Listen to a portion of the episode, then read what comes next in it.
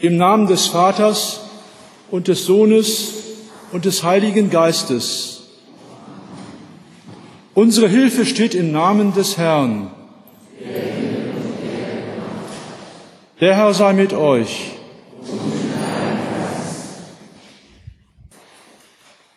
Die Epistel für den heutigen Sonntag steht im Philipperbrief im dritten Kapitel, die Verse 17 bis 21 und es ist gleichzeitig unser Predigtext.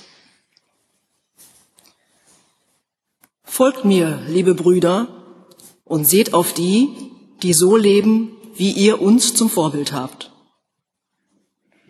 Denn viele leben so, dass ich euch oft von ihnen gesagt habe, nun aber sage ich es euch unter Tränen. Sie sind die Feinde des Kreuzes Christi. Ihr Ende ist die Verdammnis. Ihr Gott ist der Bauch. Und ihre Ehre ist in ihrer Schande. Sie sind irdisch gesinnt. Unser Bürgerrecht aber ist im Himmel, woher wir auch erwarten den Heiland, den Herrn Jesus Christus, der unseren nichtigen Leib verwandeln wird, dass er gleich werde seinem verherrlichten Leibe nach der Kraft, mit der er sich alle Dinge, Dinge untertan machen kann. Das Evangelium hören wir aus Matthäus, Kapitel 22, die Verse 15 bis 22.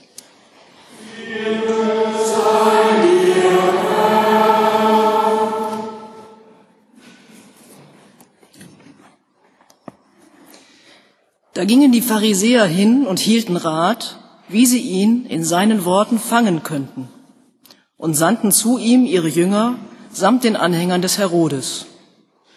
Die sprachen, Meister, wir wissen, dass du wahrhaftig bist und lehrst den Weg Gottes Recht und fragst nach niemand, denn du achtest nicht das Ansehen der Menschen. Darum sage uns, was meinst du? Ist's recht, dass man dem Kaiser Steuern zahlt oder nicht? Als nun Jesus ihre Bosheit merkte, sprach er, ihr Heuchler, was versucht ihr mich? Zeigt mir die Steuermünze. Und sie reichten ihm einen Silbergroschen. Und er sprach zu ihnen, wessen Bild und Aufschrift ist das? Sie sprachen zu ihm, des Kaisers.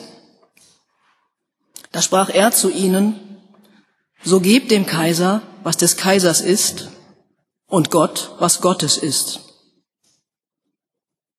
Als sie das hörten, wunderten sie sich, ließen von ihm ab und gingen davon. Die Gnade des Herrn Jesus Christus, die Liebe Gottes und die Gemeinschaft des Heiligen Geistes sei mit euch allen. Liebe Gemeinde, meine lieben Schwestern und Brüder in Christus, haben Sie Vorbilder? So war die Frage am Anfang des Gottesdienstes. Oder anders gefragt, brauchen Sie, brauchen wir Vorbilder? In dem Predigtext aus dem Brief des Paulus an die Philippa, der uns für den heutigen Sonntag aufgegeben ist, hat Paulus eine Antwort. Folgt mir, liebe Brüder, und seht auf die, die so leben, wie ihr uns zum Vorbild habt. So schreibt es Paulus im ersten Satz. Das ist klar. Da brauchen wir nicht lange zu suchen. Paulus bietet sich da selbst als Vorbild an. Folgt mir. Doch wenn ein Mensch sowas sagt, dann werde ich schnell stutzig und denke nach. Kann ich das so einfach sagen, dass ein Mensch für mich ein Vorbild ist? Da fallen mir schnell einige Beispiele ein, die mich zweifeln lassen. Ist es der erfolgreiche Fußballstar meiner Kindheit, der später der Steuerhinterziehung überführt wird? Ist es der souveräne Politiker, der das Amt eines Bundesministers niederlegen muss wegen Plagiatsvorwürfen? Nein, Paulus, so einfach finde ich das nicht. Du hattest gewiss einen schweren Weg, das Evangelium des auferstandenen Christus zu den Menschen zu bringen. Und viele deiner Gedanken bewegen mich sehr. Doch es sind etwa 2000 Jahre vergangen und ich kann nicht nachvollziehen, wie du damals gelebt hast und kann manche Inhalte nicht ganz verstehen, weil die Umstände heute ganz andere sind. Aber das Thema beginnt mich zu interessieren. Ich beginne zu spüren, dass es bei dem, was Paulus sagt, ganz viel zu entdecken gibt, was mir auf den ersten Blick verborgen war. Ich denke weiter nach und mir wird klar, wenn ich die Worte des Paulus verstehen will, komme ich nicht umhin, mir Menschen aus meinem Umfeld zu suchen, die im Einklang sind mit ihrem Glauben, ihrem Gott und auch mit sich selbst, die das selbst leben, was sie sagen. Da fallen mir drei Menschen ein, die ich Ihnen vorstellen möchte. Als erstes möchte ich meine Großeltern Karl und Lina Tholen nennen, deren tiefer Glaube mich schon als Kind beeindruckt hat.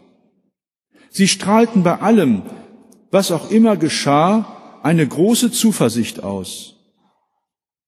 Ich erinnere mich noch, wie ich mich des Öfteren als Kind, als ich von der Schule kam, davonschlich, noch bevor ich meine Hausaufgaben machte und in das Wohnzimmer ging, in dem mein Großvater seinen Mittagsschlaf machte.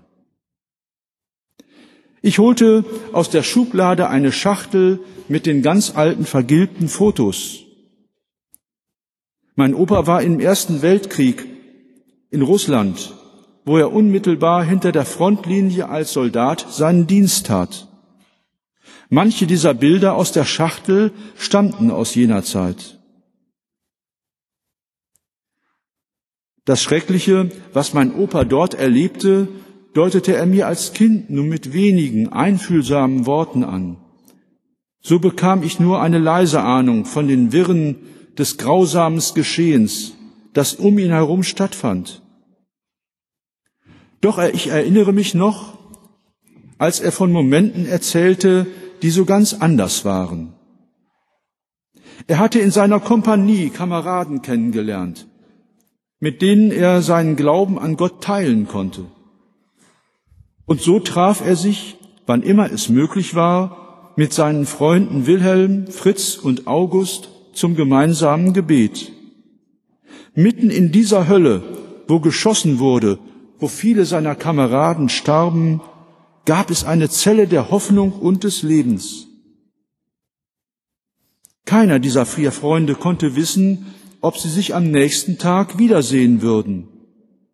Aber wie durch ein Wunder blieben sie alle bewahrt und pflegten auch noch nach dem Krieg eine innige Freundschaft.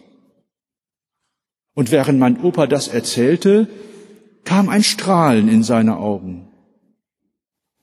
Nein, mein Opa war kein großer Kriegsheld, vielmehr verstand er sich als Mensch und Christ. Immer wieder sprach er von dem Wort aus dem zweiten Korintherbrief, das ihn durch sein Leben begleitet hat. Lass dir an meiner Gnade genügen, denn meine Kraft ist in den Schwachen mächtig. Und dann war da meine Oma Lina.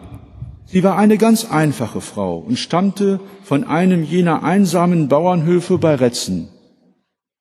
Nur wenige Jahre ging sie in die kleine Volksschule in Bergkirchen zum Unterricht. Was sie dort und im Konfirmandenunterricht gelernt hatte, waren der kleine Katechismus Martin Luthers, Psalmen und viele zumeist ermutigende und tröstliche Texte aus der Bibel. Und dazu viele Choräle aus dem Gesangbuch. Als im hohen Alter ihre Augen so stark nachließen, bis sie nichts mehr lesen konnte, hatte sie diesen großen Schatz ihrer Kindheit vor Augen, in ihrem Herzen und auch in ihren Gedanken. Vor allem ein Lied aus dem Gesangbuch, das sie sich bis zuletzt vorsagte, ist auch mir unvergessen geblieben. Christi Blut und Gerechtigkeit, das ist mein Schmuck und Ehrenkleid, damit will ich vor Gott bestehen, wenn ich zum Himmelwert eingehen. Von einem Menschen möchte ich noch erzählen, der in ganz besonderer Weise meinen Glauben und mein theologisches Denken geprägt hat. Es ist der bekannte Pfarrer, Publizist, Mystiker und Visionär Jörg Zink. Ich begegnete ihn zum ersten Mal 1985 auf dem Kirchentag in Düsseldorf. Ich kann mich nur noch schwach erinnern an die Bibelarbeit über den Neuanfang mit Noah. Solange die Erde steht, soll nicht aufhören Saat und Ernte, Frost und Hitze, Sommer und Winter, Tag und Nacht. Aber ich erinnere mich noch gut, wie ergriffen ich war, als er über den großen Zusammenhang von den scheinbaren Gegensätzen sprach, wie alles zusammengehört und das eine nicht ohne das andere sein kann. Seine Gedanken von den Zusammenhängen waren für mich wie der große Regenbogen, den Gott in die Wolken setzte, unter dem alles Leben stattfindet. So kommen Sonne und Regen aus der gleichen Hand. Von da an habe ich an den Kirchentagen viele Veranstaltungen mit Jörg Zink besucht. So manches Mal saß ich nach einer Bibelarbeit noch lange unter Tränen in meiner Seele gerührt auf den Papphocker, während sich die Messehalle schon leerte. Mit der Zeit wurde Jörg Zink für mich immer mehr wie ein geistlicher Vater. Durch ihn hat mein Glaube nach einer langen Zeit der christlich-moralischen Enge eine große Weite bekommen. Jörg Zink wurde am 22. November 1922 auf dem Harbertshof, einem Bauernhof bei Schlüchtern, geboren. Seine Eltern lebten in einer christlich-sozialistisch ausgerichteten Siedlergemeinschaft unter ärmlichen Verhältnissen, wobei die Orientierung an Jesus Christus von größter Bedeutung war. Zu den Besuchern des Hofes gehörten prominente Gäste und Freunde von außerhalb, wie Karl Barth, Martin Buber, Kierkegaard, Tolstoi und Dostojewski. Nur wenige Jahre nach seiner Geburt starben die Eltern schon früh an Tuberkulose. Danach lebte Jörg Zink in der Schwäbischen Alb, wo er als Schüler tagelang allein durch die Wälder streifte. Dabei begann er etwas von Gott, dem Schöpfer aller Dinge zu ahnen. Die enge Verbundenheit mit der Schöpfung war etwas, das ihn durch sein ganzes Leben begleiten sollte. Doch mit 18 Jahren wurde er mit der so ganz anderen grausamen Welt des Zweiten Weltkrieges konfrontiert. Als Marineflieger wurde er abgeschossen, stürzte mit seinem brennenden Flugzeug ins Meer und überlebte. Als Soldat wurde ihm schnell klar, dass die Doktrin des Hitlerregimes ihn innerlich spaltete. Er dachte viel über das unglaubliche Elend nach, das sinnlose, gewaltsame Sterben so vieler Menschen in jener Zeit. Er sehnte sich danach, wie er selbst schrieb, ein Mensch aus einem Stück zu sein, ganz und ungeteilt. Das Theologiestudium nach dem Krieg war für ihn ein Neuanfang, indem er mit den Jahren die Gegenwart des auferstandenen Christus in verschiedener Weise erlebte, begann seine innere Zerrissenheit zu heilen. Später konnte er feststellen, er sei der Mensch aus einem Stück geworden, nach dem zu sein er sich immer gesehnt hatte. Zu diesen Menschen aus einem Stück gehören Christsein und politisches Handeln untrennbar zusammen. Jörg Zink war für mich so glaubwürdig und überzeugend, weil er selbst lebte, was er sagte. Für ihn war der praktische Einsatz für den Frieden, die Gerechtigkeit und die leidende Schöpfung ein großes inneres Anliegen. So fand man ihn als Pfarrer in den Reihen derer, die gegen den NATO-Doppelbeschluss und auch Atomkraftwerke demonstrierten. Der Krieg und so auch der Kalte Krieg waren für Jörg Zink ein Wahnsinn, den es zu verhindern galt. Aber der Widerstand muss gewaltlos bleiben. Gewaltlosigkeit, so schreibt Zink, ist Zeichensprache in Mühen erlernt aus der Zeichensprache Gottes. Aber Zeichen, wenn sie genau sind und unverwechselbar, gehören zu den wirksamsten Kräften, die von einem Menschen ausgehen können. Jörg Zink sah immer die Abgründe menschlichen Handelns vor Augen. Er beschönigte nichts. Er litt mit der leidenden Schöpfung und sah den Entwicklungen auf unserer Erde sorgenvoll entgegen. Ich zitiere, wir leben und forschen, wir wirtschaften und produzieren, wir verbrauchen und werfen weg, wir beuten die Erde aus und zerstören sie, als gehöre sie uns und als seien wir niemand, auch Gott nicht, Rechenschaft schuldig. Unser christlicher Umgang mit der Schöpfung scheint mir der Ausdruck einer brutalen Verachtung der Schöpfung und des Schöpfers. Zitat Ende. Dazu kommt das Unrecht, das aus der christlichen Welt entstandene Wirtschaftssystem verursacht. Der Hunger, die Armut, das Elend. Die vielen Millionen Hungertoten klagen an. Wie lange noch sollen Profite erwirtschaftet werden auf dem Rücken der Armen?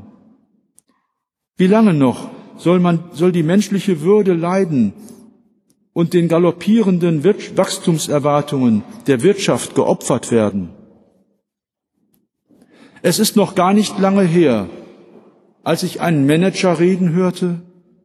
Ein Mensch ist für mich jemand, der wertschöpfend und profitabel arbeitet.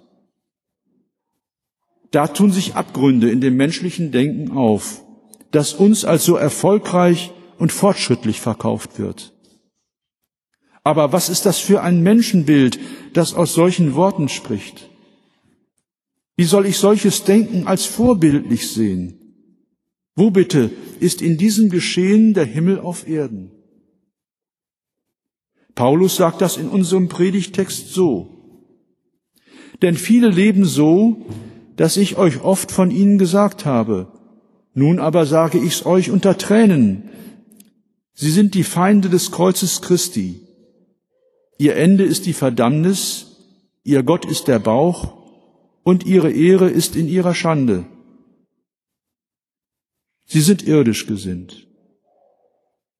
Und es gibt Ausleger, die sagen, dass der Begriff Bauch keineswegs nur wörtlich zu verstehen ist auch schon zu den Zeiten des Paulus.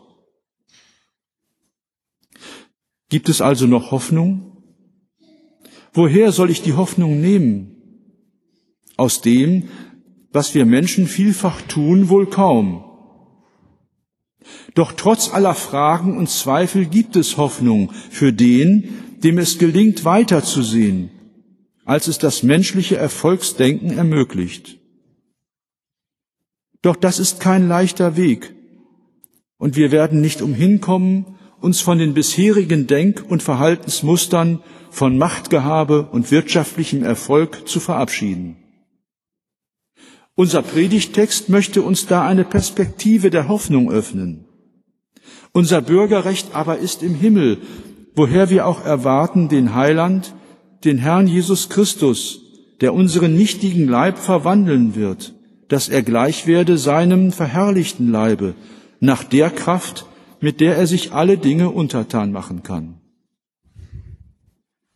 Das Reich Gottes ist mitten unter euch, sagt Jesus einmal zu den Menschen, die ihn fragten, wann das Reich Gottes denn komme oder wo es denn sei. Jesus meint damit, dass wir uns das Reich Gottes nicht verdienen müssen und dass das Reich Gottes irgendwann mal kommt. Dennoch ist dieses Reich zugleich auch immer ein kommendes Reich, das Zukunft hat, das uns Perspektive nach vorne öffnen will, auf die wir zuleben können. Aber wie soll das gehen? Was kann ich tun? Vielleicht gilt es hinzuhören auf das Wort, das uns von Gott zukommt. Es ist dir gesagt, Mensch, was gut ist und was der Herr von dir fordert, nämlich Gottes Wort halten, Liebe üben und demütig sein vor deinem Gott. Es gibt einen Satz, den Jörg Zink immer wieder gesagt hat. Steige ab, liebe und dann tu, was du willst. Dem Reich Gottes kann ich also nicht begegnen, solange ich mich über andere erhebe, Karriere und Erfolg suche, sondern das ganz andere wage. Die Schöpfung achten und die Menschen mit ihr. Sie lieben, auch die Andersdenkenden. Absteigen zu den Menschen, die unserer Liebe und Zuwendung bedürfen. Das ist schwer. Und das gelingt mir nicht immer. Aber dort, wo es gelingt, beginnt Reich Gottes mitten unter uns. So kann Reich Gottes schon jetzt erfahrbar sein. Wir sind auf einem guten Weg. Gehen wir ihn weiter und gehen wir ihn zusammen, bis alles Unvollkommene in Gott zu seiner Vollendung findet. Dennoch müssen wir damit rechnen, dass wir die Vorgänge auf dieser Erde nicht entscheidend beeinflussen werden. Es mag sein, dass wir noch mit viel Not und Elend konfrontiert werden. Auch wenn wir auf unserem Weg den Abgründen des Bösen begegnen, kommt es darauf an, den Weg voller Vertrauen auf Gott, dem Schöpfer und Vollender aller Dinge weiterzugehen. Jesus sagte einmal zu seinen Jüngern, auch wenn, wenn euch in dieser Welt die Angst bedrängt, habt Mut und Vertrauen, denn ich habe die Welt mit all ihrem Scheitern und ihrer Angst überwunden. Bei Jörg Zink lese ich, wie Jesus zu den Jüngern weitergesprochen haben könnte. Was kommt an Gefahr? Ich führe euch durch die Gefahr hindurch. Was kommt an Mühen? Ich führe euch durch die Mühen hindurch. Was kommt an Feindschaft? Geht durch die Feindschaft hindurch als Liebende. Was kommt an Krankheit? Ich geleite euch durch die Krankheit hindurch auf euer großes Ziel zu. Was kommt an Todesangst? Der Tod ist eine Tür. Ich führe euch hindurch. Von Jörg Zink hatte ich immer den Eindruck, dass er ganz nah am offenen Himmel gelebt hat. Und so ging er jetzt am 9. September voller Vertrauen durch diese Tür hindurch zu seiner Vollendung in Gott.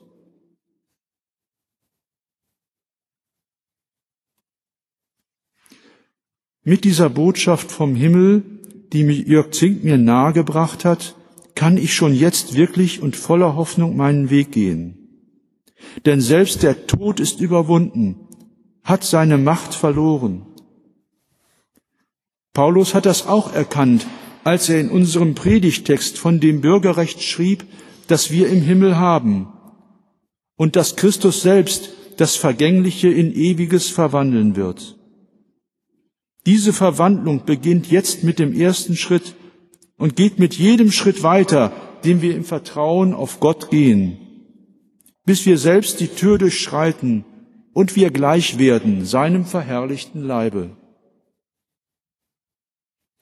Der Seher Johannes schreibt in der Offenbarung, Wer überwindet, dem will ich einen weißen Stein geben, und auf dem Stein ist ein neuer Name geschrieben, den niemand kennt als der, der ihn empfängt.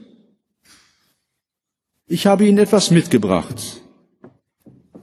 Einen weißen Stein. Es ist natürlich nicht der Stein der Vollendung.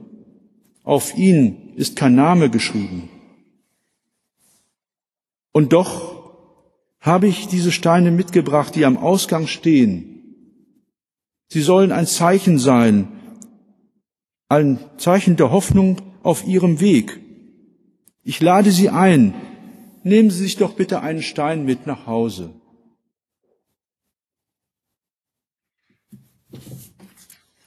Danke, lieber Paulus. Danke für den Predigtext von heute. Jetzt ahne ich, was du damals gemeint hast, als du ihn an die Gemeinde in Philippi geschrieben hast. Wenn es um den Glauben geht, stehen die Vorbilder die ich heute für mein Leben habe, in der Nachfolge der Vorbilder von damals. Und ich glaube, dass dort, wo Geist Gottes wirkt, diese Linie immer weitergeht. Dort beginnt schon jetzt mitten in unserer gefährdeten Gegenwart Reich Gottes, bis es in Gott zu seiner Vollendung findet. Wir gehen auf ein großes Ziel zu. Ich möchte mit einem Gedicht von Jörg Zink die Gedanken zusammenfassen.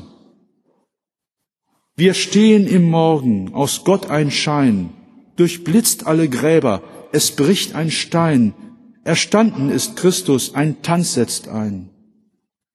Ein Tanz, der um Erde und Sonne kreist, der Reigen des Christus voll Kraft und Geist, ein Tanz, der uns alle den Tod entreißt. An Ostern, o Tod, war das Weltgericht. Wir lachen dir frei in dein Angesicht. Wir lachen dich an. Du bedrohst uns nicht. Wir folgen dem Christus, der mit uns zieht, stehen auf, wo der Tod und sein Werk geschieht. Im Aufstand erklingt unser Osterlied. Am Ende durchziehen wir, von Angst befreit, die düstere Pforte, zum Tanz bereit. Du selbst gibst uns Christus das Festgeleit.